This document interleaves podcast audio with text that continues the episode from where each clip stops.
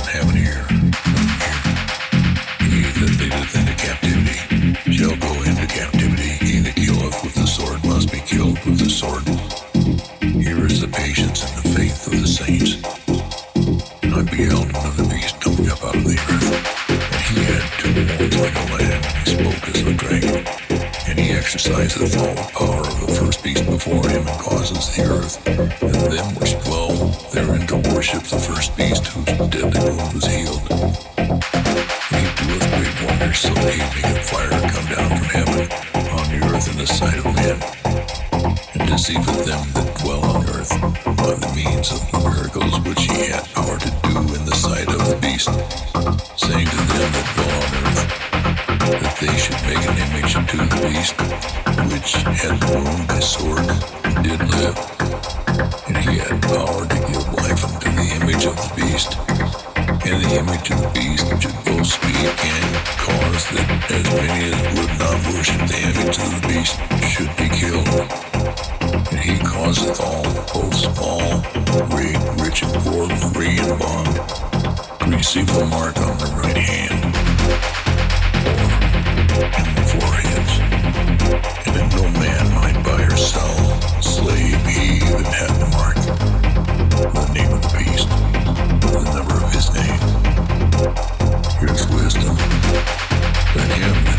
by count the number of the beast.